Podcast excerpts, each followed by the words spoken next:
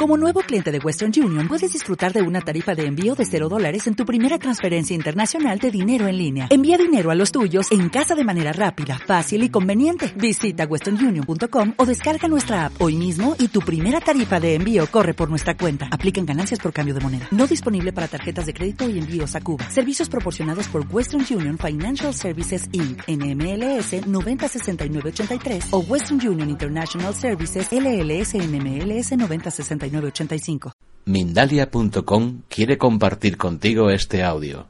Mindalia.com, la red social de ayuda a través del pensamiento. Entra en Mindalia.com y descubre cómo con tus pensamientos positivos puedes ayudar a miles de personas en todo el mundo, así como pedirles cualquier ayuda.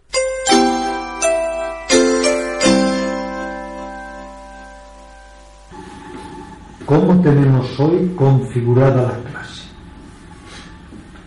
Dos ejercicios de meditación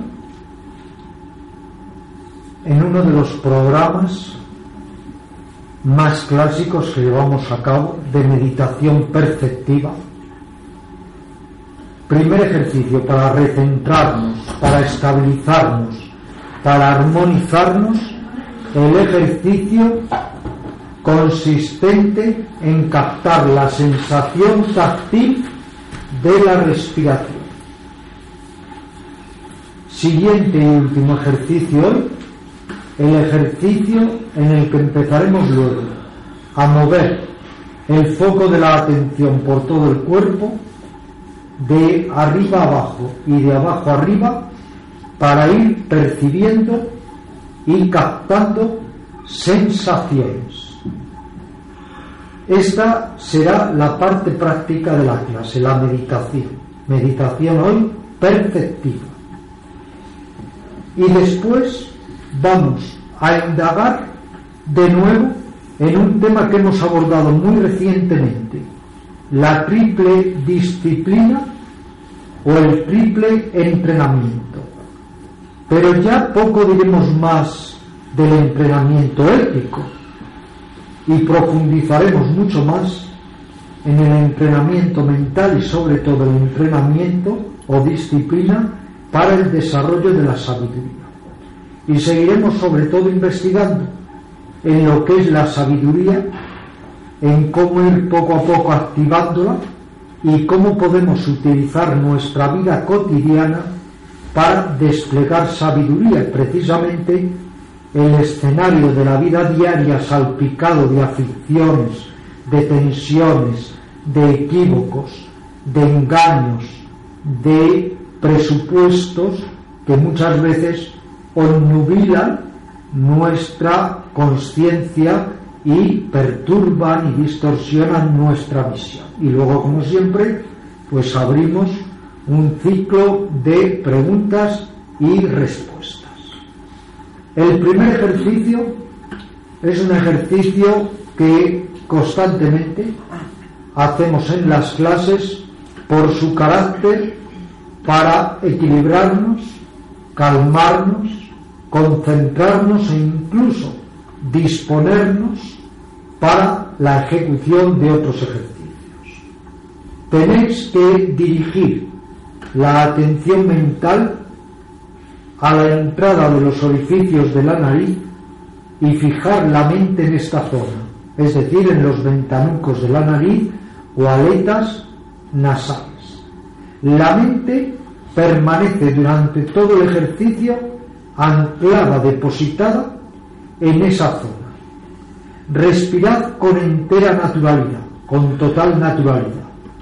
Si respiráis con total naturalidad, será una respiración normal, pero hacerla un poquito más calma, más pausada y los que podáis siempre por la nariz. La respiración como es movimiento, al entrar y al salir producirá un toque, un choque, un roce en algún lado de la nariz, que es la sensación táctil del aire. En esa sensación tenéis que concentraros, en esa sensación tenéis que tener la mente totalmente fija, evitando ideas, reflexiones o cualquier tipo de discurso mental. Cada vez que la mente se vaya, en cuanto lo descubráis, agarradla y llevarla a la sensación táctil de la respiración. Permaneced atentos pero tranquilos, alertas pero sosegados y ecuánimes.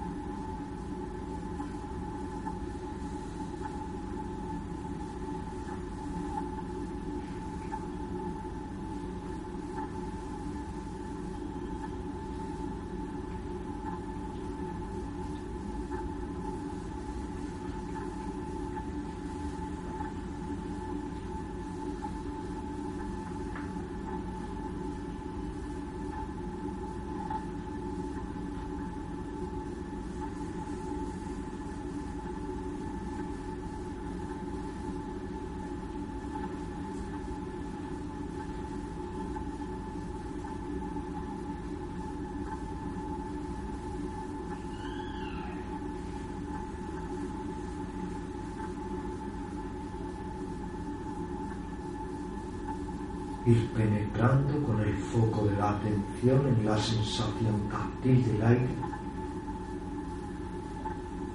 conectando bien la mente con esa sensación y evitando reflexiones, ideaciones, distracciones, estar alertas, tranquilos, ecuánimes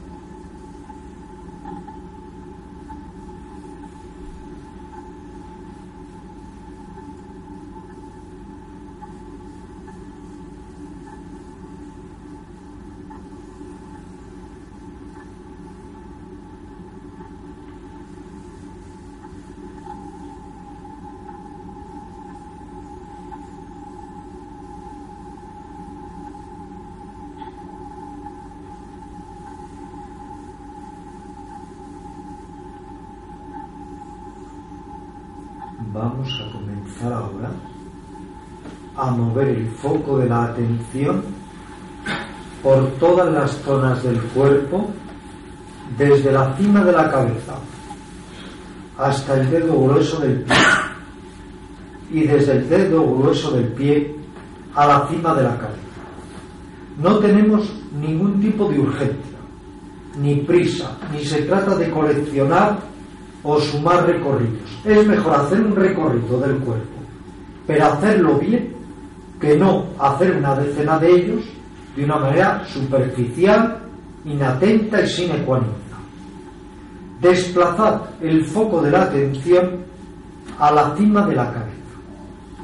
Lentamente, deteniéndoos cuando lo necesitéis, ir trasladando la atención por las distintas zonas de la cara, por detrás de la cabeza, las distintas áreas del cuello, un hombro, el brazo hasta las yemas de los dedos, procedemos igual con el otro brazo, el pecho, la espalda, el vientre, las nalgas, una pierna hasta el dedo grueso del pie y la otra pierna hasta el dedo grueso del pie. Y si nos queda tiempo, emprendemos el recorrido a la inversa, desde el dedo grueso del pie a la cima de la cabeza, pasando por todas las zonas del cuerpo.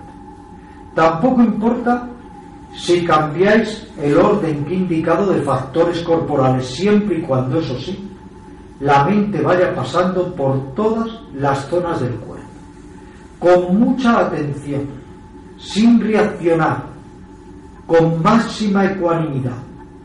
Cuando no se sienta, se detiene un rato y luego se prosigue con el ejercicio, con el recorrido, se sienta o no se sienta.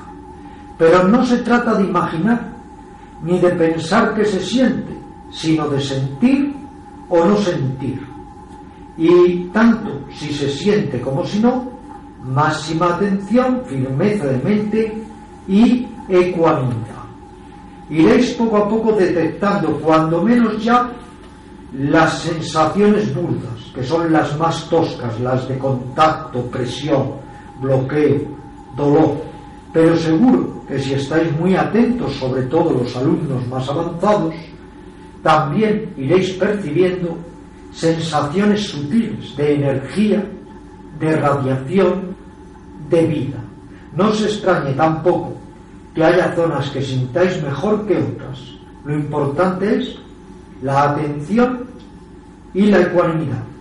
Evitad reaccionar ni a favor ni en contra.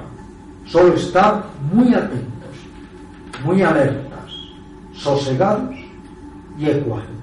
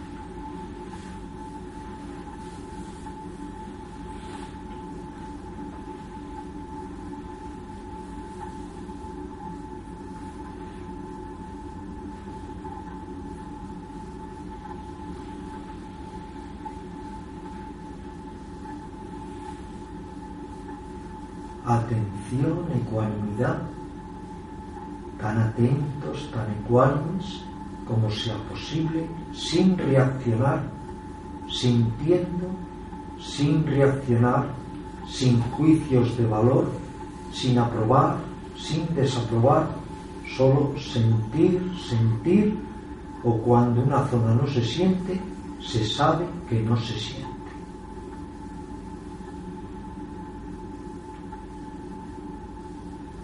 Si en un momento dado os fatigáis o os distraéis demasiado, podéis tomar conciencia de la sensación de la respiración unos instantes y luego proseguís con el recorrido del cuerpo para continuar explorando sensaciones.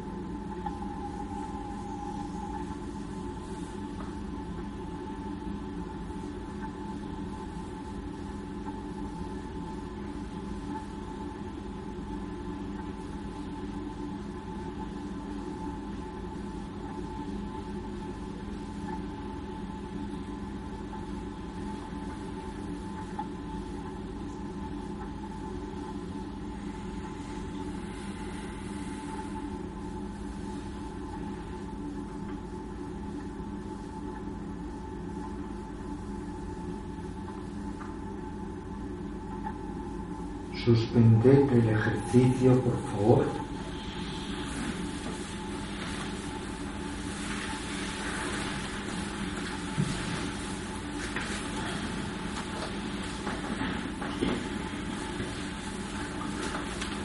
En una clase anterior os contaba un hecho de la vida de Buda que intencionadamente, intencionadamente, quiero volver a repetir porque algunos de vosotros no estabais y además siempre se incorporan nuevos practicantes. El hecho era el siguiente. Estaba Buda predicando en las postrimerías seguramente de su vida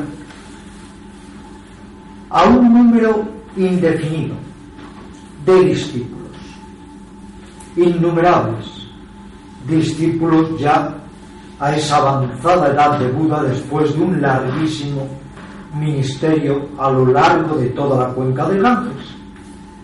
Y Buda les iba a predicar y he aquí que en ese momento se detiene, permanece abstraído y reflexivo y de repente dice, pero ¿a quién voy a predicar si todos somos uno?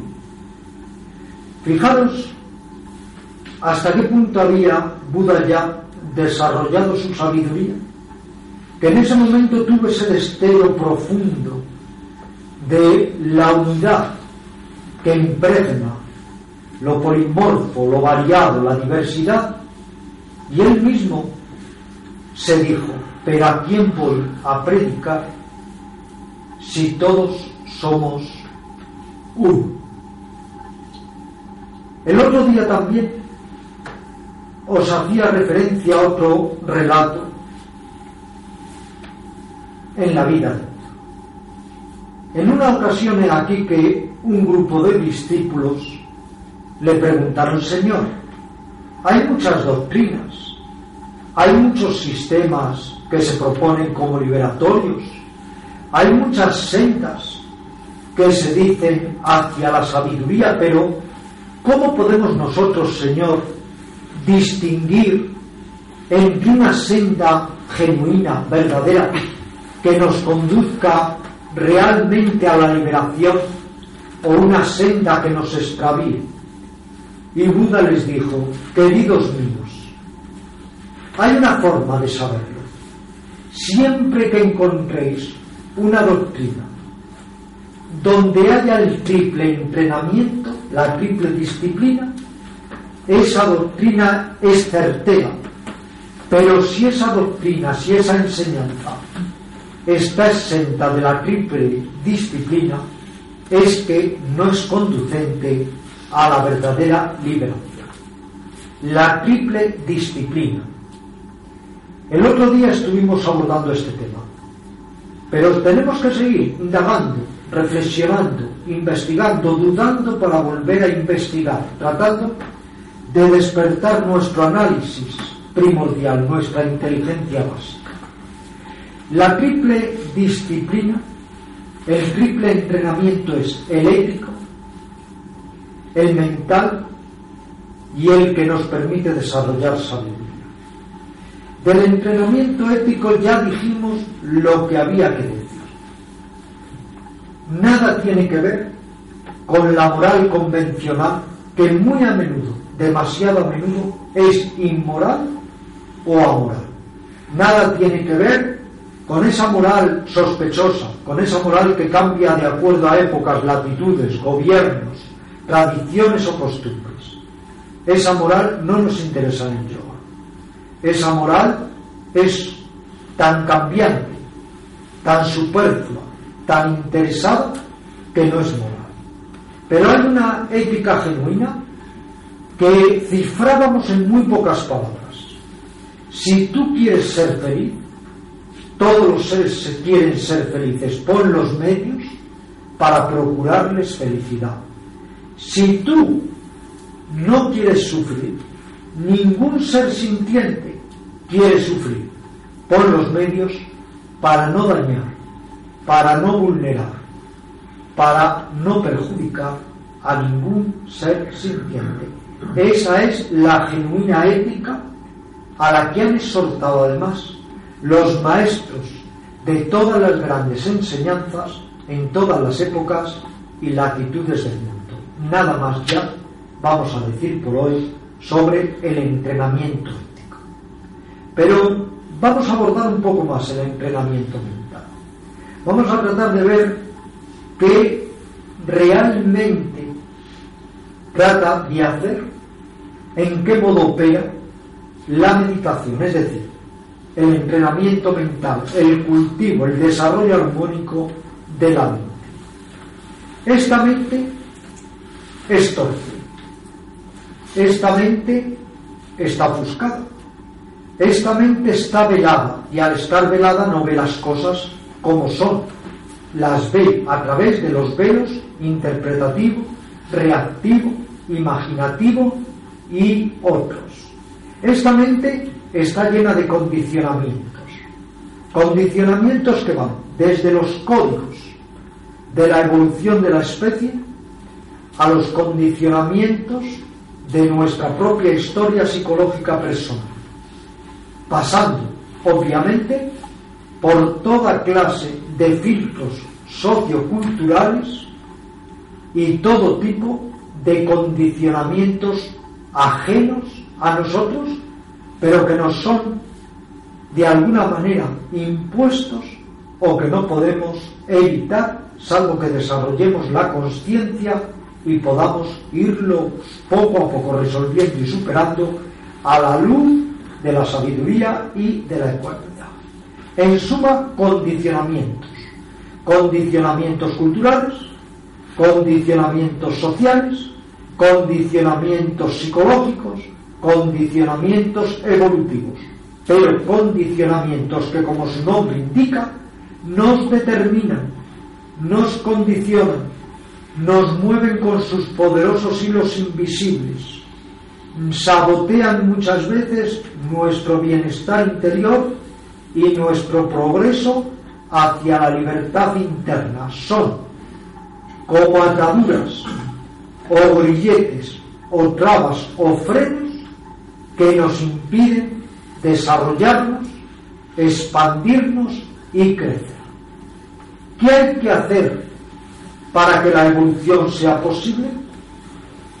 Antes que nada, empezar a practicar un método, ese es el entrenamiento mental, para ir resolviendo y superando estos condicionamientos y para ir limpiando la conciencia de todos esos velos que la están perturbando, la obnubilan y la embotan. ¿Cómo vamos a superar estos condicionamientos?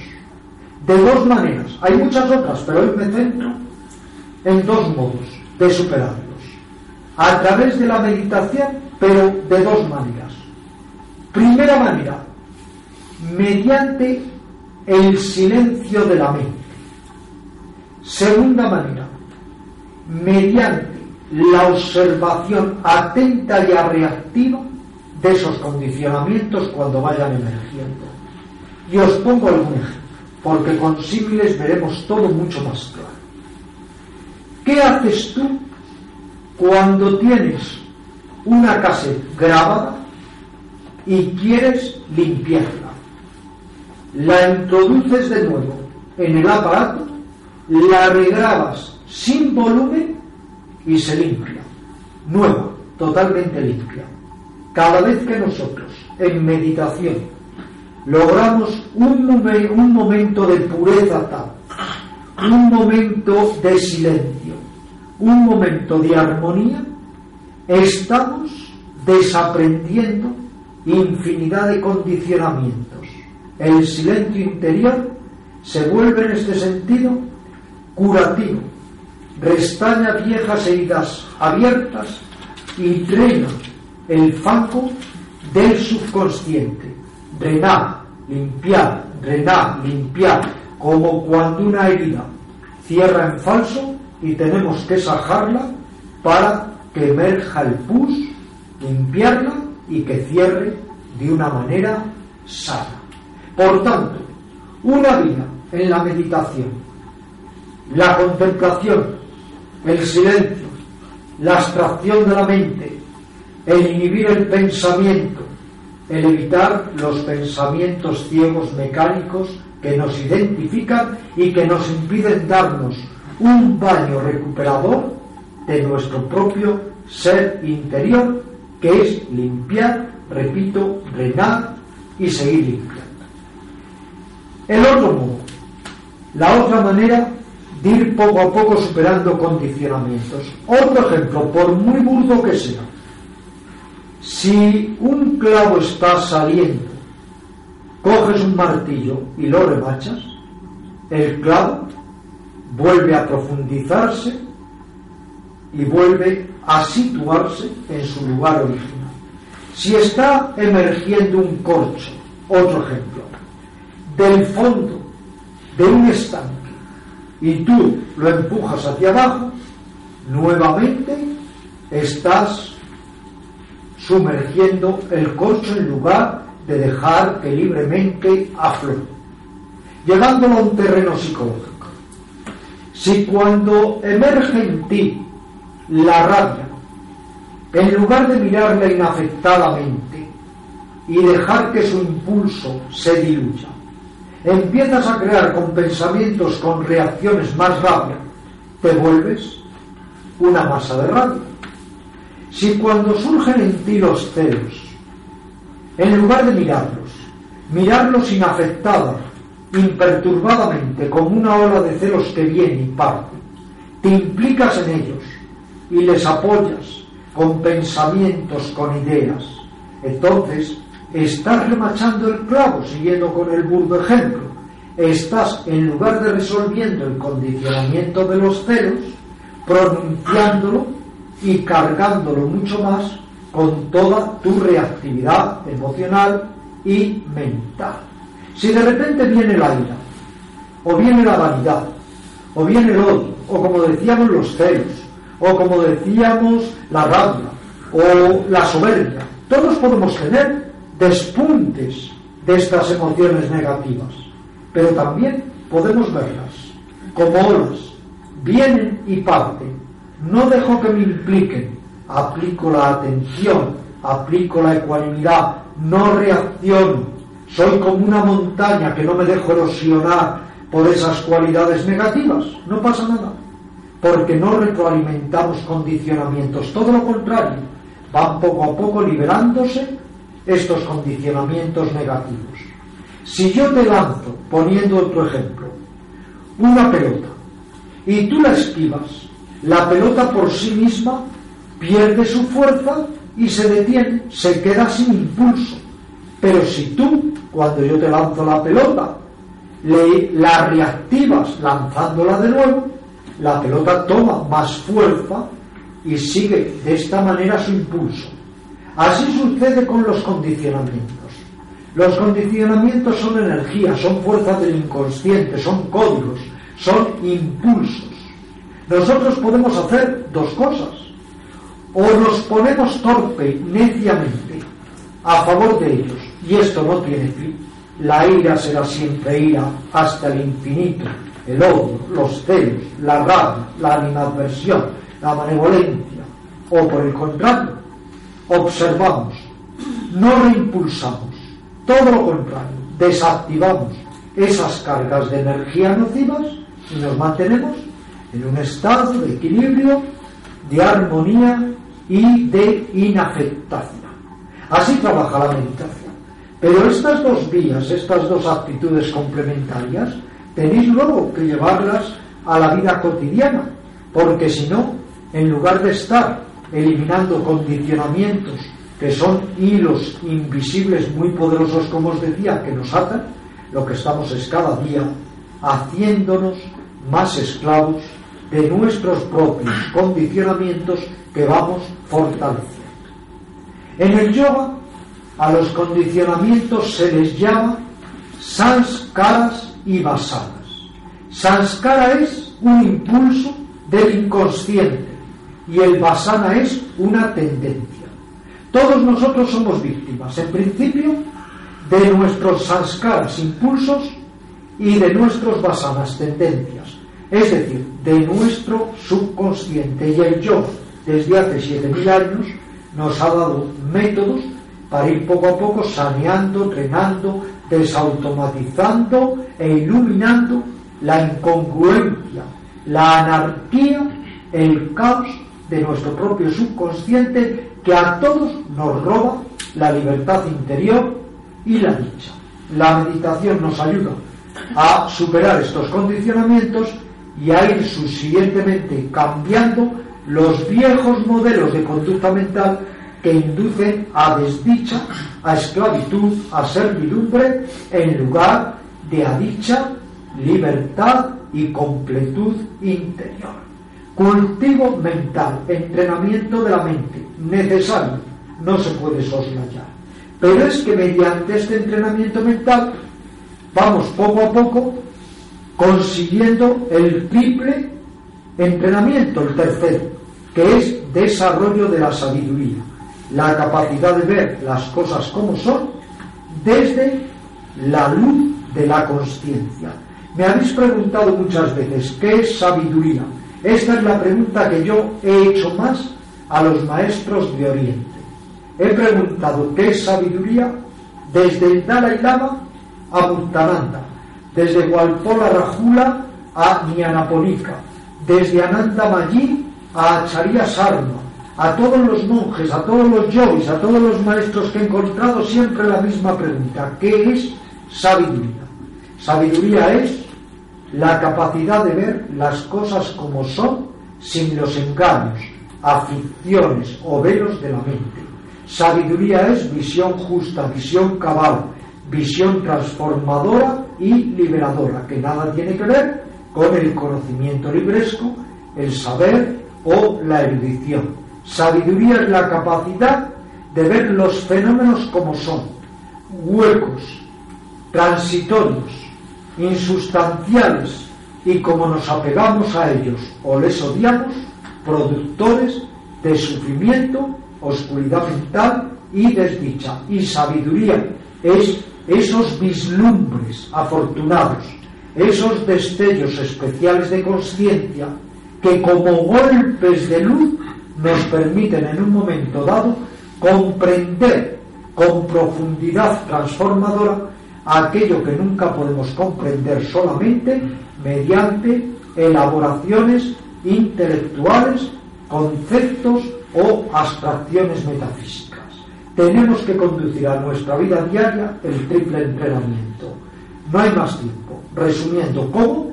Primero, esforcémonos a través de la vigilancia y de la autoconsciencia por desarrollar la ética genuina, cifrada. Quiero ser feliz, voy a contribuir en la felicidad de los demás que también quieren ser felices como yo. Detesto el sufrimiento como todo el mundo, pues voy a tratar de poner medios hasta donde yo pueda para remediar el sufrimiento ajeno y para por lo menos no perjudicar y crear sufrimiento a las otras criaturas. Entrenamiento mental, ¿cómo?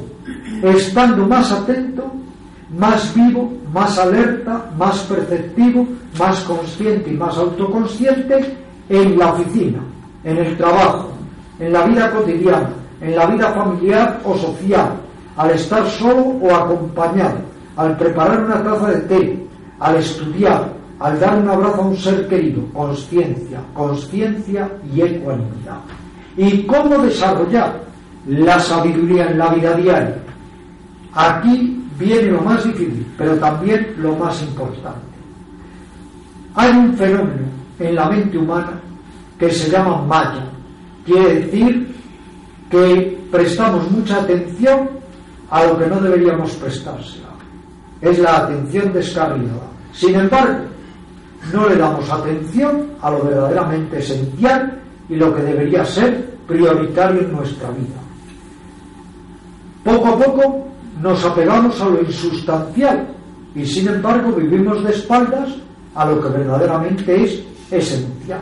Hay muy poca sabiduría en nuestra vida. Por falta de sabiduría una persona en un minuto puede malograr toda su vida, porque la sabiduría no solamente es sabiduría espiritual, es también sabiduría práctica. Una persona sabia sabe cómo proceder interiormente en su universo interior, pero también en la vida cotidiana. La sabiduría es desprendimiento, menos ego, menos aferramiento, menos aversión. La sabiduría es la capacidad de ver los trucos, las artimañas que nos prepara cada instante nuestra mente y la vida cotidiana. La sabiduría es como una espada de luz que nos permite cortar la oscuridad de la mente y ver las cosas con precisión, con cordura, de una manera cabal y así poder proceder en consecuencia. La sabiduría hay que ganarla y hay que ganarla dentro de uno. Y la sabiduría es también compasión. Si no hay compasión, no hay sabiduría. Volviendo a Buda, decía 16 veces más importante que la luz de la luna es la luz del sol. 16 veces más importante que la luz del sol es la luz de la mente. 16 veces más importante que la luz de la mente es la luz del corazón. Por tanto, sabiduría es mente clara, corazón tierno. ¿Alguna pregunta, alguna duda, por favor? ¿Algo que queráis incidir? Un minuto, enseguida. Eh, esa gente que se regocija en el dolor y que busca constantemente la compasión como media atención, o sea, la, la atención que tú dispones para evitar ese chantaje emocional, a la vez retroalimenta la capacidad de sufrimiento de la persona.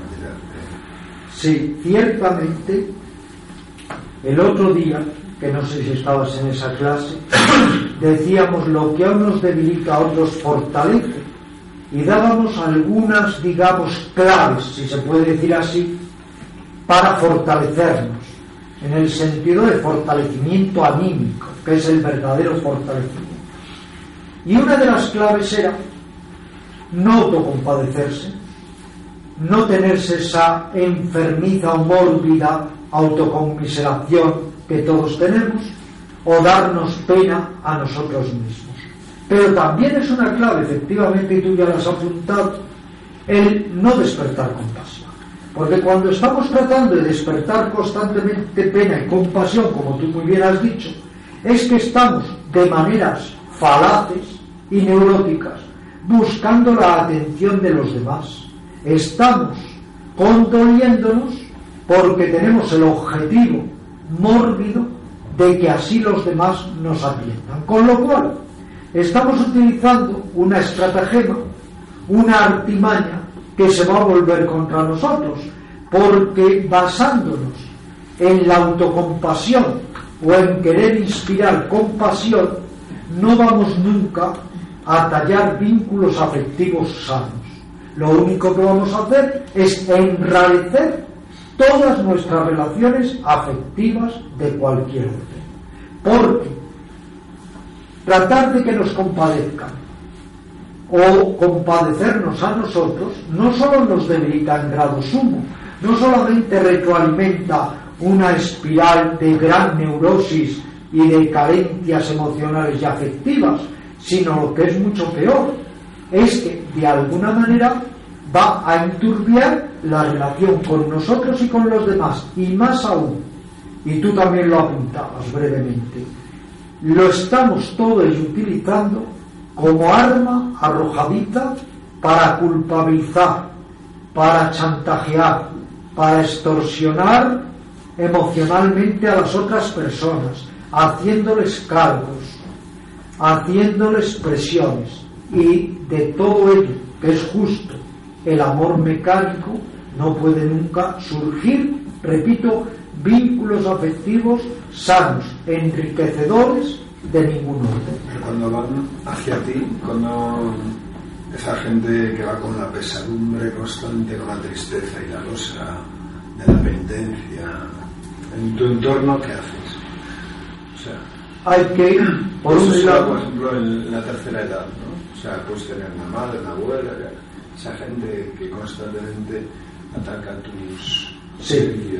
Hay que primero, antes que nada, comprender que hay que con sabiduría, esta es la cuestión, saber, precisamente con sabiduría, saber. ¿Cuándo hay que estar al alcance de esa persona para aliviar su pena? ¿O cuándo lo único que estamos haciendo es retroalimentar la neurosis de esa persona, perjudicarla y a perjudicarnos a nosotros? En cuyo caso hay que tomar un espacio prudente. La sabiduría ahí nos permitirá saber, ¿puedo ahora ayudar a esta persona y aliviarla realmente? ¿O lo que estoy haciendo es enfermarla más psíquicamente y enfermarme también a mí, robarle a ella energías y robármelas yo? Entonces ahí hay que ser muy cauto y proceder con esta lucidez.